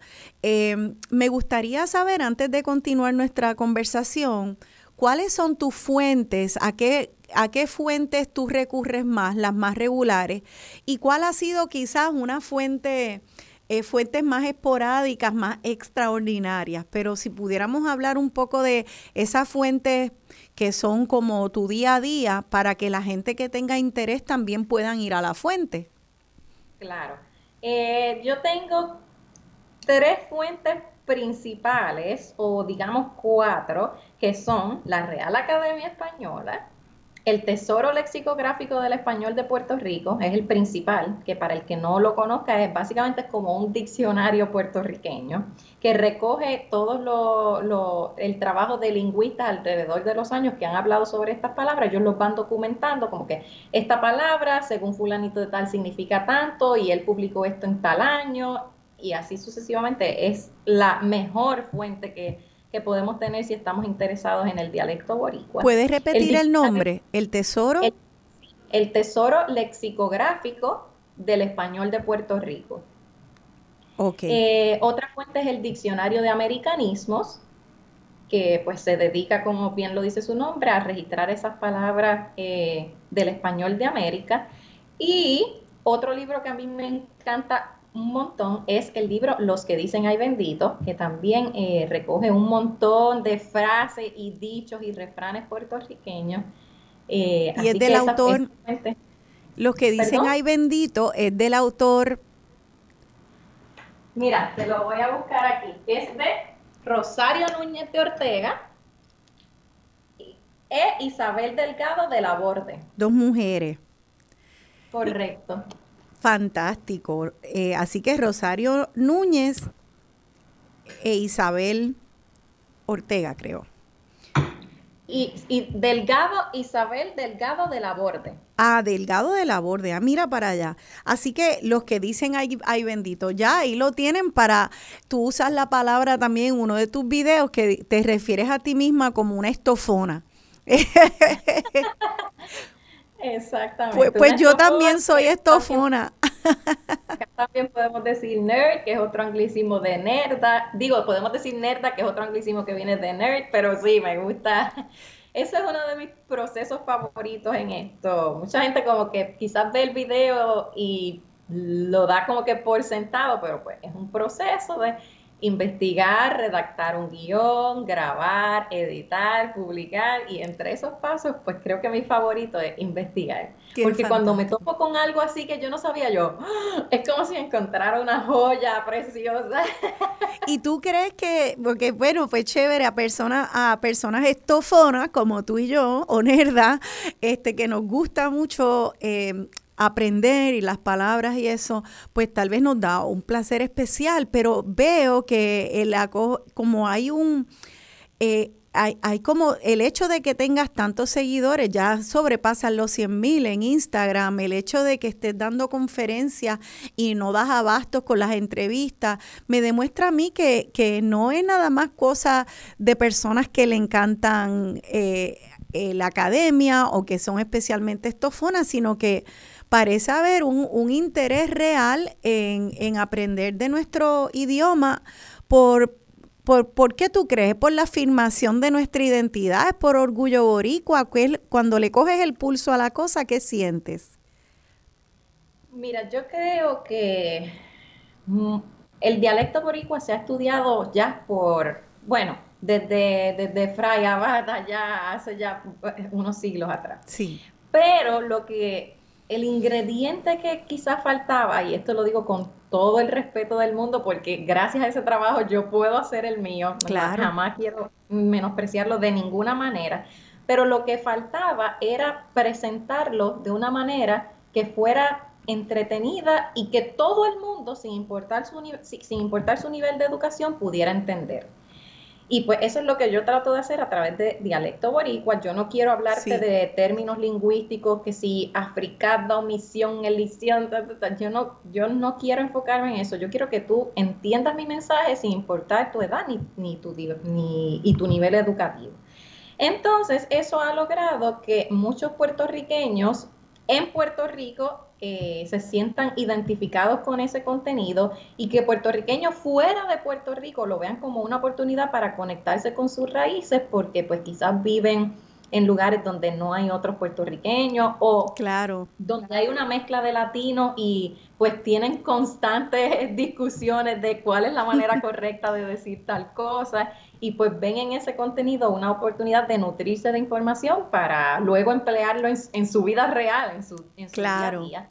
Y también muchos puertorriqueños, pues ya sabemos que hay miles y miles y miles de boricuas que lamentablemente se han tenido que ir de la isla por muchas situaciones, especialmente ligado a lo económico, y que están criando a sus hijos fuera de Puerto Rico en contra de su voluntad. No es que ellos desean irse de Puerto Rico, pero lo, lo tuvieron que tomar la decisión. Y pues ven entonces en la página una oportunidad de educar a sus hijos sobre sus raíces y su cultura. Y esa es una de las cosas más bonitas que de los mensajes que recibo cuando me comentan, ah, mi hija de siete años el otro día eh, usó la palabra emperifollarse porque vio tu video y me dijo, mami, me voy a emperifollar para ir a tal actividad. Eso me encanta. Eso me encanta y me lo sospechaba iba a ser una de mis preguntas y, y casi un comentario más que nada. Y, y, yo lo estoy pensando desde ayer. A mí no me sorprendería que igual que hay personas que eh, fueron responsables de de que se preservara una palabra o que se sustituyera otra y que pues se unen y se pega con otras personas, que tú tengas eh, junto con todas las personas que están en el ambiente también hablando de nuestro lenguaje, tú eres una eh, de las principales. Hay otras también y otros jóvenes que lo están haciendo y lo hacen también muy bien, que, que estén en, en un movimiento donde logren el rescate de algunas palabras que pudieran haberse desaparecido si no es porque ustedes las usan como esa de emperifollarse, este, eh, como el jurutungo, que lo veo bien prominente en tu página. O sea que eso, eso está fantástico porque entonces están usando el poder de las redes eh, como para conservar eh, pues nuestra herencia lingüística. Tiene, sin embargo, mucho poder entonces en las manos. sí, y eso, y, Rosana, eso me provoca a mí un poco de ansiedad. Yo me imagino. Cuando, cuando, yo empecé, o sea, yo empecé a hacer esto sin tener en mente hasta dónde iba a llegar, pero cuando yo em, empecé a recibir mensajes, especialmente de esas personas que me decían, yo me siento todos los días a ver mi, eh, tu video con mi hijo de nueve años o con mi hija de siete, ahí cayó en mí, cayó en mí un peso adicional. Y también eh, en cierta manera ha cambiado un poco la manera en que yo veo dialecto boricua, porque por ejemplo ahora me limito un poco en no discutir palabras que quizás antes hablaba más libremente, eh, porque no sé, como que no me siento tan cómoda de decir una niña de siete años me va a escuchar diciendo esto, aunque sea una palabra boricua. Y creo que ahí estoy intentando identificar un balance entre puedo hablar de esto siempre y cuando sea de, una manera respetuosa y pues basada, basada en datos. Y cuando llegue el momento de hablar de esta palabra que quizás para muchos es considerada vulgar o una palabra mala, entre comillas, aunque para mí no hay palabras malas, sino malas intenciones cuando se dicen, eh, pues entonces como que hacer un, aviso, como que... Eh, cuidado, voy a hablar de una palabra que puede ser considerada vulgar. Si tienes un niño, pues toma tu decisión. Si me parece excelente. Pero entonces, pues no, no eliminar esas realidades del dialecto boricua, pero trabajarlas con cuidado, porque advertencia, contenido adulto, sí, claro. Y, y me, pare, me parece muy bien y muy responsable de tu parte y eso sería una excelente manera de mantener el contenido para los adultos, pero hacerle esa, esa advertencia a las madres y los padres. Este, bueno, pues entonces nos queda poco de este segmento, el programa ya se nos fue. Yo te lo dije que eran dos horas y se iba rápido, ¿verdad? Sí, sí, tantas cosas que faltan. ¿Verdad que sí? Así que algo me dice que si, si estás disponible eh, y una y la gente le gusta, pues podemos hacer la secuela, parte 2. Va a hacer falta, parece. y claro, pues, pues todas estas preguntas también eh, Sheila las contesta en su página de Dialecto Boricua en Instagram, la página de Dialecto Boricua en Facebook y en la página web dialectoboricua.com, creo que es. Sí, así mismo es. Y de hecho, eh, aprovecho la oportunidad para invitarlos a ustedes a que si tienen una duda me la pueden enviar por cualquiera de esas vías eh, o a través del email dialectoborico.gmail.com para yo también ponerme a investigar y tener más opciones de contenido. Y también que si usted, por ejemplo, es un director o maestro de una escuela y quiere llevar una charla de dialecto boricua a, a donde usted trabaja, pues que me contacte y la podemos coordinar. Igualmente, si usted es dueño de un negocio o trabaja en recursos humanos en alguna compañía, también me puede contactar y podemos coordinar una charla ya eh, para adultos. Incluso hay veces que he ajustado la charla, por ejemplo, a profesores de enfermería hablando de palabras del dialecto boricua en el campo de la medicina y la enfermería, porque es que el dialecto boricua se refleja en todos los aspectos de nuestra vida. Sí. Así que pues me pueden me pueden contactar si les interesa llevar esa charla a su qué fantástico, qué fabuloso. Yo creo que la manera en que hablemos nuestro idioma eh, puede ayudar a acercarnos o alejarnos. Y a mí me parece que en un contexto, por ejemplo, médico, donde la gente se siente tan vulnerable, pues mira, este tal vez sería bueno que profesionales de la salud puedan crear conciencia de ese lenguaje y tal vez en algún momento quitarse el lenguaje sumamente técnico y profesional para poder crear un vínculo afectivo con nuestro lenguaje boricua, uno más familiar, que pudiera acercar a la gente. Así que te felicito eh, por, eso, escuchen, anoten, vayan a esas redes y llamen a Sheila para contratarla, para ir a dar charlas y seguir en esto. En el próximo segmento hablamos, oye, vamos a hablar un poco de las influencias que no llegamos a abordarlas del todo. Y entonces vamos también a recibir llamadas del público, que ya hay bastantes personas por ahí interesadas. Eh, así que quédense con nosotras, ya mismo regresamos.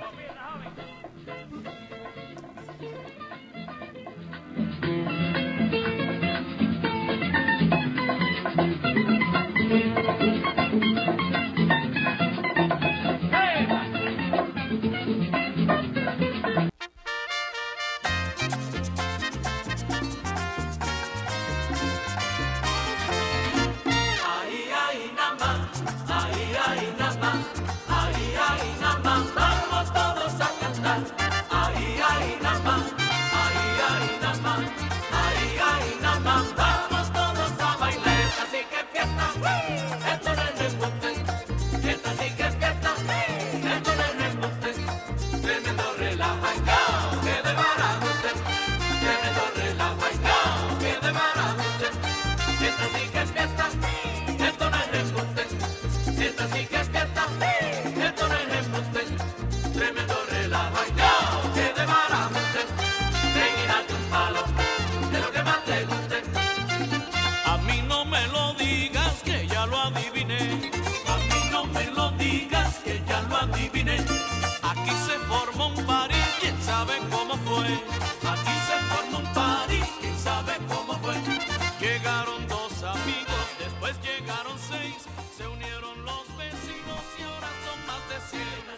Ajá, aquí de vuelta dialogando con Benny. Yo soy Rosana Cerezo y estoy dialogando con Sheila Torres Negrón, eh, pepiniana, graduada de la UPR Recinto de Río Piedra eh, y fundadora de Dialecto Boricua. Ay, quiero que tengo que mencionar y resaltar esa frase sin la, sin la UPR no hay PR.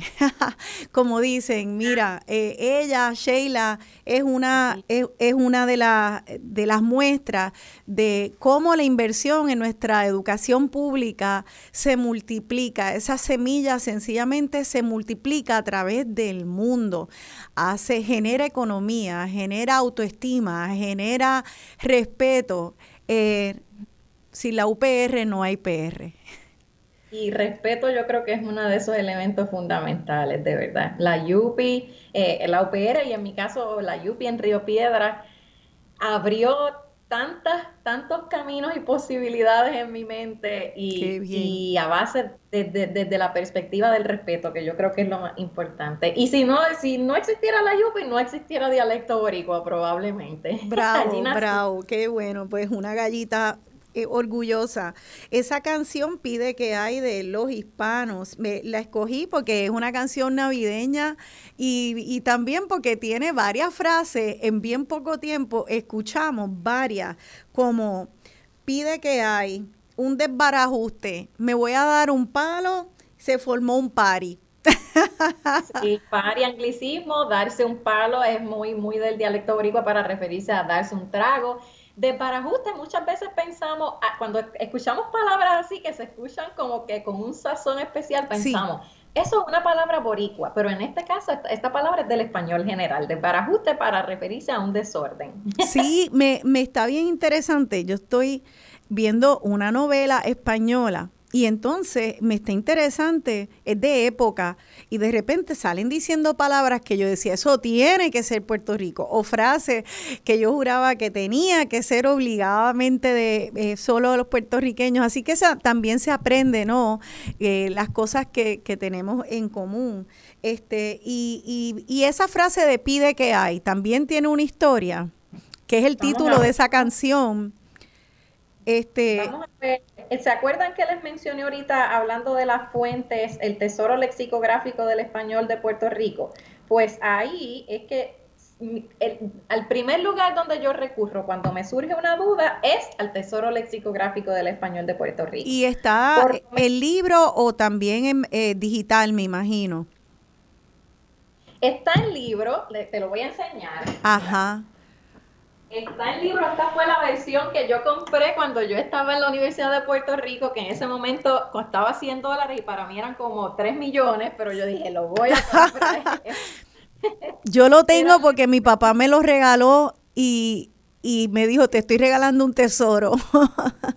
Así, no, definitivamente. Pero ustedes no tienen que comprar el libro si les interesa, porque ya está digitalizado y a través de tesoro.pr pueden acceder a las más de 25 mil entradas que ellos tienen registradas sobre palabras y frases del dialecto boricua. Así que a través de tesoro.pr lo consiguen todo. Y es hasta más fácil de buscar porque ahí mismo te da los sinónimos y con un clic ya tú llegas a un montón de información que en el libro pues eh, tiene esa limitación, por decirlo de alguna manera. Vale, excelente. Pues ya mismo vamos a recibir llamadas del público. pues por lo menos no lo encuentro registrado en el, en el tesoro lexicográfico. Ok, bien, pues pide que hay, si alguien sabe, tiene alguna idea eh, de esa frase, si es boricua, si se repite en otras partes, se lo pueden comentar a, Sheila. Eh, entonces, vamos a hablar un poco de los africanismos eh, y de distintas tendencias que, de palabras que hay. Danos un ejemplo de africanismo, por ejemplo. Pues yo diría que para, para ir como del macro, que las influencias principales que se reflejan en nuestro dialecto boricua son los africanismos, o sea, que llegan de África, los indigenismos, que en nuestro caso vienen de los taínos, eh, los anglicismos, que vienen del inglés, y otra parte bien, bien, bien grande es las Islas Canarias, los canarismos. Eh, y también el sur de España, Andalucía. En el caso de los africanismos, son palabras tan comunes en nuestro diario vivir como mofongo, eh, eh, el mismo jurutungo que hemos mencionado, mencionado varias veces, son africanismos.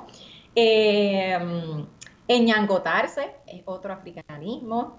Y así sucesivamente hay un montón de palabras que para nosotros son bien comunes y que nos llegan directamente desde África. En, si vamos a hablar de... Quería comentar nada más que en el segundo segmento puse la canción Dinga y Mandinga y también... Ah, claro, sí. Esa la discutí hace bien recientemente. Si entran a la página de Instagram, la van a ver bastante arribita. Los mandingas son un grupo étnico de África eh, que viven por esas zonas de Senegal, Costa de Marfil y de la palabra dinga, pues volvemos, hay distintas teorías de que puede ser acortando mandinga para referirnos a África en general, o que nos estamos refiriendo a los dinkas, que es otro grupo que, eh, que habita en Sudán, o que nos podemos, porque estas frases la utilizan de una manera bien similar en Perú, y ellos dicen el que no tiene de inga, tiene de mandinga, Ah, y allá la teoría es de inga, es sinónimo de inca, así que la frase Oh. podría estar diciendo como que si no tienes de indígena, tienes de africano, pero esa, eh, eh, esto es una mezcla. Este, así que sí, eso también eh, es un africanismo. Y tengo si ese interés en, en, en la palabra ñangotado, o sea, podría- podríamos estar tres horas más aquí, pero esa palabra me llamó la atención porque no la he escuchado antes, he oído las explicaciones de, de las comidas que, que provienen de África y que las personas esclavizadas las comían, como alcapurria, eh, mofongo, por lo menos versiones similares, pero en ñangotao, por ejemplo, ¿cómo es que viene de...? Eh, en Ñangotá no he encontrado yo la historia específica de cómo ellos lo, la utilizaban, pero sí se asocia con alguna región de África en específico que ahora mismo no recuerdo. Ya yo tengo el video hecho que, que también se, se- si van a la página van a encontrar todo el detalle, Ok. pero muy probablemente ellos lo utilizaban de manera similar porque claro, quizás ahora, de hecho esa es una de las palabras que noto que van muriendo, que ya los niños no están tan familiarizadas, tan familiarizados con ella. Sí. Pero sí, pues antes era mucho más eh, normal o eh, era más natural por las tareas que se hacían en el día a día estar enñangotado que lo que es ahora, así que pues probablemente vendrá de ahí. Claro, claro que sí. Eh, antes de recibir llamadas, hablemos un poco entonces de otra influencia, así a grandes rasgos, los canarismos. Entonces, eh, dices que nos vienen muchas palabras de las Islas Canarias. Cuéntanos. Algo tan común para nosotros como la palabra tití para referirnos a nuestras tías. Eso ningún otro país lo utiliza con ese, con, con ese significado y a nosotros nos llega desde las Islas Canarias. Ellos lo utilizan tanto para referirse a sus tíos como a sus tías. Acá es más común para las tías, pero cuando yo publiqué el video me di cuenta de que muchas personas me dicen, no, todavía, en, eh, todavía mis padres o mis abuelos le dicen tití a su tío. Así que vamos viendo cómo la palabra va transformando, se llegó con el uso de Canarias para tío o tía, pero se ha ido ajustando y ya las generaciones más jóvenes es muy poco común que lo utilicen para referirse a un tío hombre. Eh, el, el perro sato, la palabra sato para referirse a un perro que no es de raza pura, nos llega desde, desde las Islas Canarias. La palabra fo para referirnos a algo que apesta y nos da asco, nos llega desde las Islas Ah, Canarias. Enchumbarse cuando nos cae un montón de agua encima, nos llega desde las Islas Canarias. El- la palabra cachete, que quizás en, en la, en la España peninsular le dirían como mejillas o algo por el estilo. pues, Mejilla. nosotros le decimos cachetes por las Islas Canarias. Y así hay Muchas montón, palabras. que Y esa expresión de huepa, de como nosotros, como ese saludo huepa o algún para animar a una persona, eh, eh, es nuestro, ¿de dónde podría venir una expresión como esa? Una posibilidad es que nos llegue de las Islas Baleares, específicamente de la isla de Mallorca, que acá solemos escuchar bastante por las personas que llegaron desde Mallorca a Puerto Rico. Y si entran, por ejemplo, a canales de YouTube que son de personas en Mallorca, van a darse cuenta de que ellos dicen su saludo es webcomba, que se traduciría algo como hola, ¿cómo vas? Pues, web, ese web quizás llegó a nosotros y lo transformamos en el web. Ajá. Nuevamente estamos hablando de teorías, pero a mí me parece muy posible. Ah, sí, suena, suena idéntico, sí, sí, eh, suena idéntico. Entonces, Incluso vamos ya a abrir las líneas. personas diciendo el web, yo lo he escuchado eso mucho. ¿Lo has tiempo. escuchado? Web, a ellos le falta el A y nosotros le pusimos el acá. Exacto. Uepa. Este, vamos a abrir las líneas al público. ¿Qué te parece, Michael? Vamos a la, a la primera llamada. Voy también a dar el teléfono nuevamente, 787-292-1703, para compartir algo de, de nuestro idioma o hacerle una pregunta a Sheila Torres, nuestra invitada. Buenos días. Está en Dialogando con Beni. Gracias por llamar. Su pregunta, por favor. Buenos días, te habla Adela Agosto de aquí de Santurce. Hola, La doña Adela. te llama, felicidades a ti y a Sheila Gracias, doña También. Adela.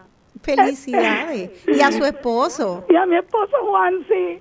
Pues nada, mi amor, yo quería decirte que la palabra maceta, que de dónde viene,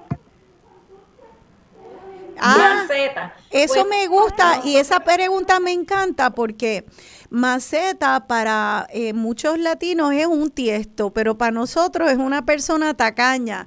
Me, tacaño. ¿Verdad? Qué buena pregunta. Gracias, doña. Entonces, no, mi amor, no enganche. No, ajá. Quería decirte que la música de reggaetón del conejo malo no me gusta porque es muy chabacana. Ok, sí. Estoy, estoy de acuerdo que esa es una opinión que comparte mucha gente eh, de su generación y de generaciones incluso de él. Este, y por, y por otro lado también se le estudia en universidades, así que es muy interesante, pero ciertamente te guste o no te guste, es un fenómeno internacional y nacional, así que eh, gracias por su opinión, doña Adela. Vamos a contestarle Gracias, su pregunta. nuevo. Igual a usted, doña Adela. Eh, vamos a contestar la pregunta fuera del aire. Maceta, qué buena pregunta. ¿Qué sabemos? Maceta. Ajá. Pues maceta, como bien dijiste, en el español general se refiere a un tiesto. Nosotros lo utilizamos de dos formas. Para tacaña o en la frase por la maceta. Ah, ¿verdad? algo que está la maceta, bien bueno.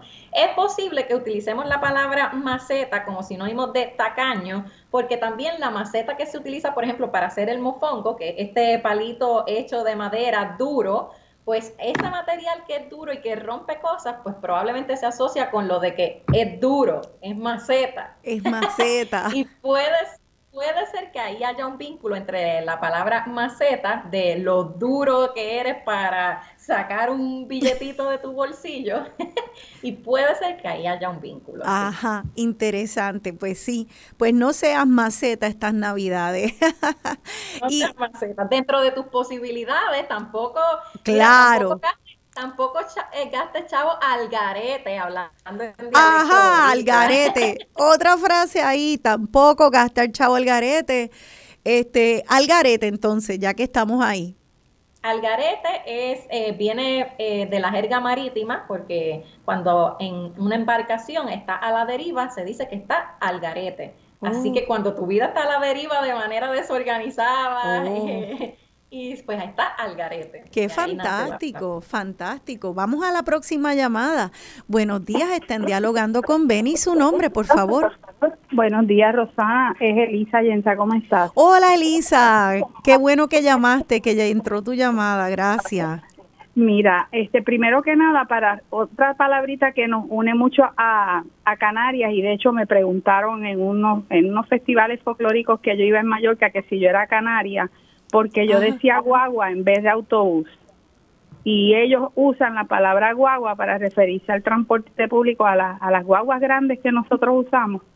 y a mí me dio mucha risa eso, ¿verdad? Porque pues este son cosas raras. Yo yo tuve la, la particularidad que en mi casa fue un estado libre asociado en cuanto a la, la unidad de mi madre y mi padre, que mi mamá era italoamericana, no hablaba italiano ni español, Ah, pero quería aprender español y mi padre era puertorriqueño, pero estudió medicina en Estados Unidos y él quería hablar inglés. Entonces en mi casa se hablaba estrujado el español porque mi mamá trataba y mi papá hablaba el inglés con acento. Entonces yo viví en bases militares, así que mis ABC fueron hasta los seis años todo en inglés. Yo podía hablar español de oído, pero yo no lo sabía escribir.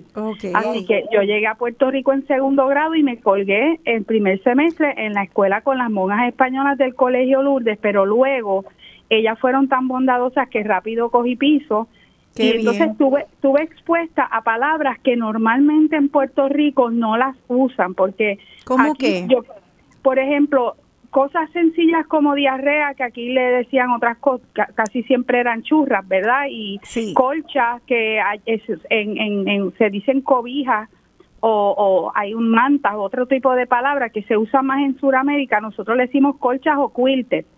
Y entonces, ¿qué pasa? Que no- yo creo que hay muchas cosas raras que no suceden porque realmente el español no es un idioma.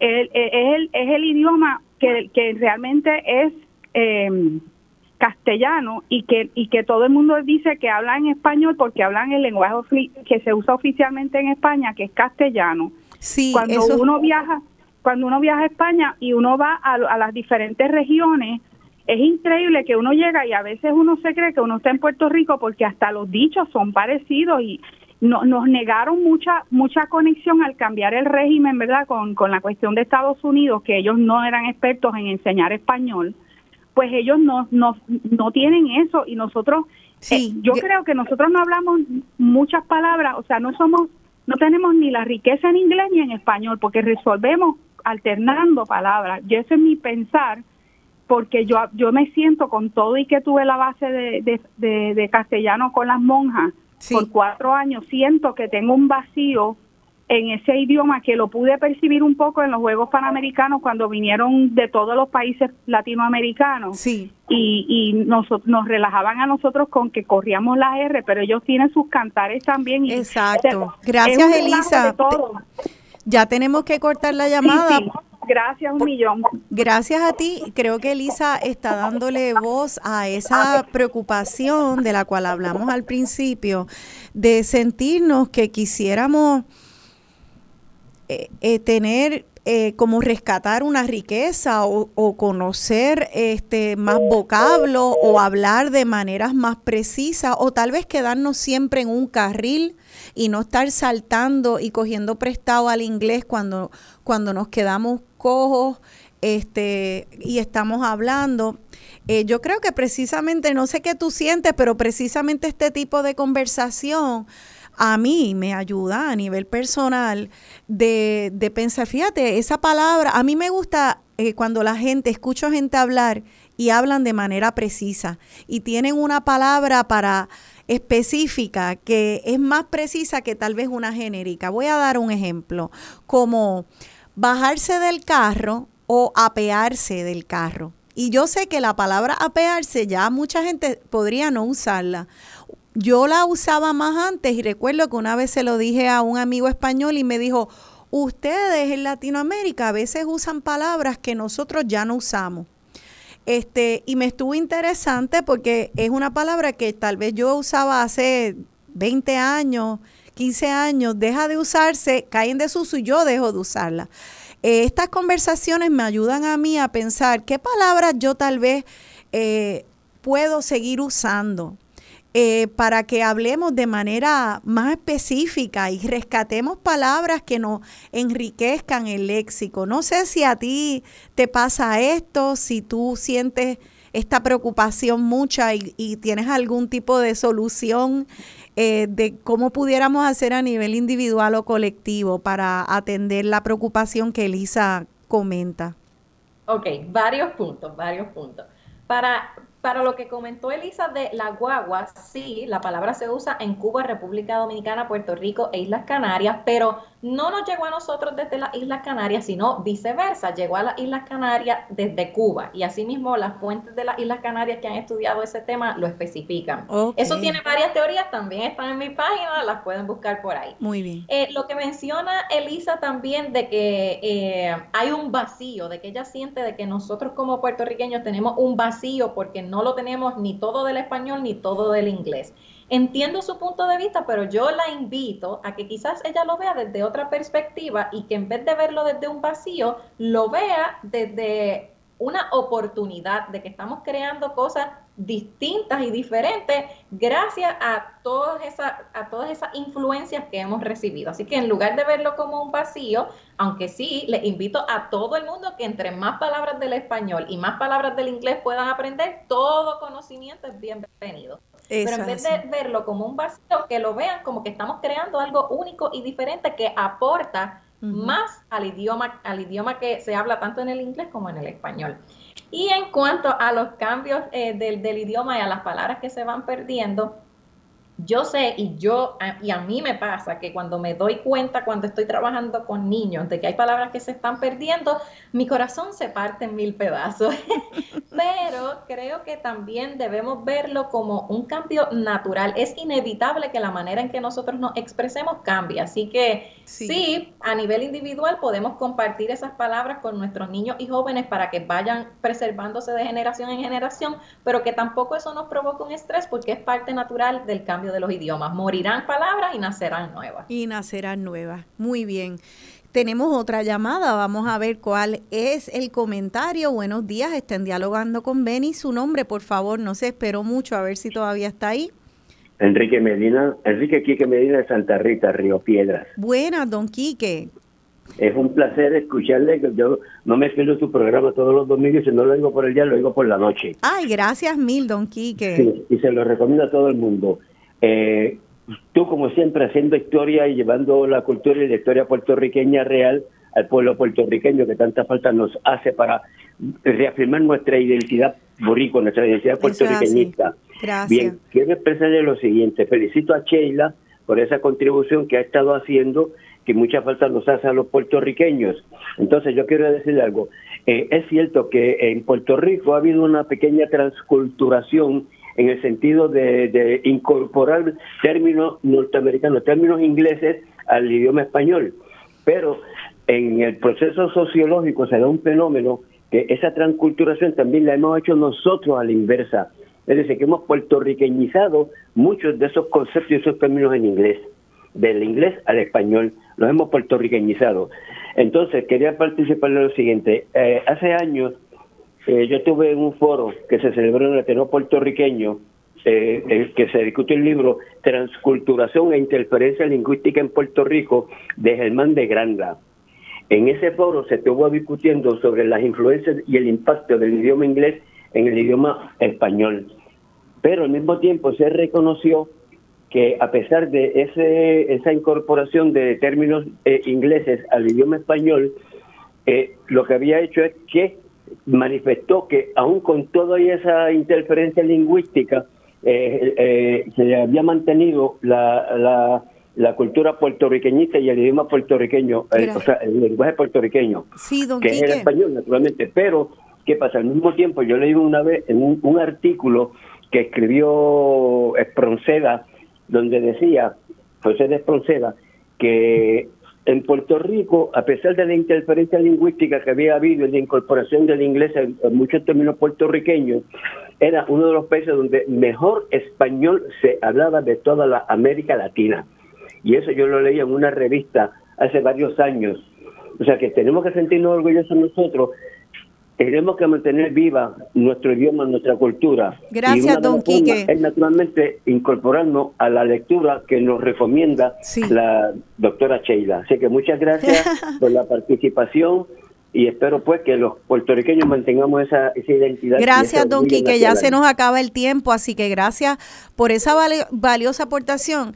Eh, algunas palabras que sean de inglés que las estemos puertorriqueñizando o españolizando, cuéntanos antes de... Qué bueno que Enrique, que Enrique trajo el tema porque, por ejemplo, eh, y quizás no es eh, una palabra que para las generaciones mayores sea tan común, pero la palabra hanguear, que viene del inglés hang out y que nosotros utilizamos para referirnos a salir, a socializar con nuestros amigos o familiares, vamos a hanguear hoy por la noche. Sí. Y esa palabra nosotros la adaptamos, la adaptamos del inglés a nuestra pronunciación y lo que está pasando ahora es que igual como a nosotros nos llegan palabras del inglés, ahora nosotros estamos empezando a exportar, como dice él, puertorriqueñismo y por ejemplo me contactó una profesora de español que es de Barcelona que me comentaba que ya en España ella nota como muchos jóvenes como mencionábamos antes, a través de la música urbana empezaban a utilizar nuestros términos y hanguear era uno de ellos. Así que nos llegan a nosotros palabras y nosotros vamos exportando las nuestras también. Qué fantástico. es parte natural del idioma. Es parte natural. Y quiero, ya nos quedamos sin tiempo, pero quiero decir que algo que a mí siempre me ha gustado de cómo cogemos anglicismos es cómo los conjugamos porque yo tengo amistades eh, mexicanas que dicen checa eso y nosotros decimos chequea, googlea. Nosotros conjugamos bien nuestros anglicismos. le damos, le damos un toque especial, claro que sí. Así que pues nada, eh, ya llegamos al final, se nos acabó, empezamos nuestra Navidad hablando de nuestro idioma. El idioma está ligado a la comida, está ligado a la historia, está ligado a la geografía. Eh, gracias, eh, Sheila eh, Torres Negrón, gracias por desde allá, desde el pepino, y con las palabras abrir y abrir esa llave a todo lo que es esta gran identidad boricua. Gracias mil por ser una campeona en tu generación para nuestra identidad puertorriqueña. Gracias Rosana por la oportunidad, muchas gracias. Buen día y se despide de ustedes hasta el próximo domingo su servidora Rosana Cerezo, hablando español con la S aspira y con orgullo. A mí no me adiviné. A mí no me lo digas que ya lo adiviné. Aquí se